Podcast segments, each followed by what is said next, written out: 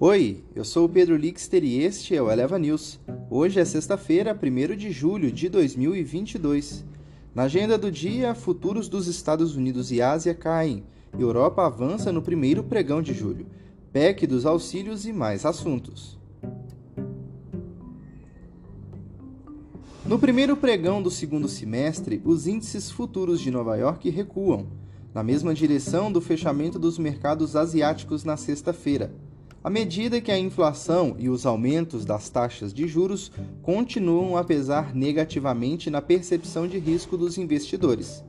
Já as bolsas europeias operam em alta após a abertura em queda. Na quinta-feira, o núcleo de índice de gasto com consumo pessoal nos Estados Unidos, o indicador de inflação preferido do Fed, subiu 4,7% no mês passado, em uma base anual. Embora isso estivesse um pouco abaixo da estimativa da Refinitiv, ainda estava perto das altas de várias décadas, o que ajudou os mercados. Apesar da mudança de semestre, o sentimento global permanece sombrio já que a guerra na Ucrânia não mostra mais sinais que chegará no fim e as pressões inflacionárias continuam aumentando, levando os bancos centrais a adotar uma política monetária agressiva, de aperto e exacerbando os temores de uma desaceleração econômica global.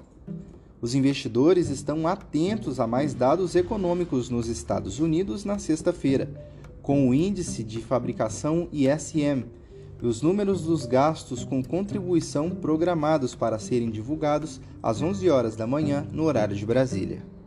Na Europa, a Reuters informou na quinta-feira que o Banco Central Europeu iniciará na sexta-feira um processo de compra de títulos de países do sul da Europa, incluindo a Itália, Espanha, Portugal e Grécia o Banco Central Europeu usará os recursos da dívida alemã, francesa e holanda vencidas em tentativa de limitar os spreads entre seus respectivos custos de empréstimo.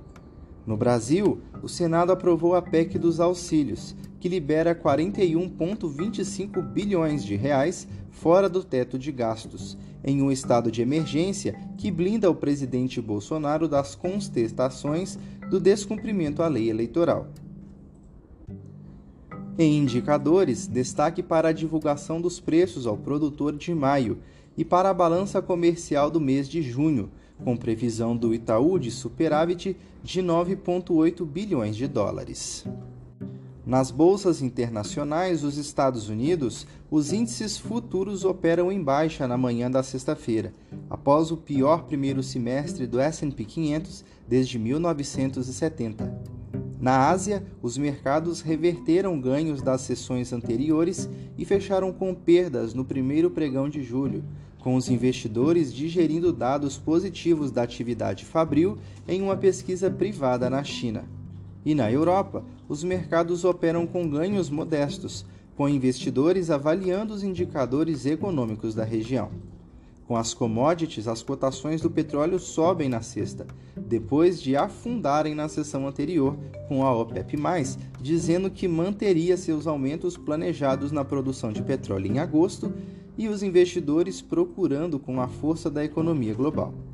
O Bitcoin opera com alta de 1,81% a 19.548,19 em relação à cotação de 24 horas atrás. Na agenda do dia sai a balança comercial do mês de junho. E olha só, o IPEA elevou a previsão de alta do PIB de 2022. O Instituto de Pesquisa Econômica Aplicada, o IPEA, revisou nesta quinta-feira a sua estimativa para o desempenho da economia brasileira, que deve ter um crescimento pouco maior que o previsto nesse ano, mas menor no próximo. A alta esperada no Produto Interno Bruto Brasileiro para 2022 é de 1,8%, seguida de avanço de 1,3% em 2023. Na projeção publicada em 31 de março, as estimativas eram de aumento de 1,1% em 2022 e de 1,7% em 2023. Este foi o Eleva News. O podcast é publicado de segunda a sexta bem cedinho. Acompanhe a gente na sua plataforma de streaming favorita e não perca os nossos episódios. Até mais!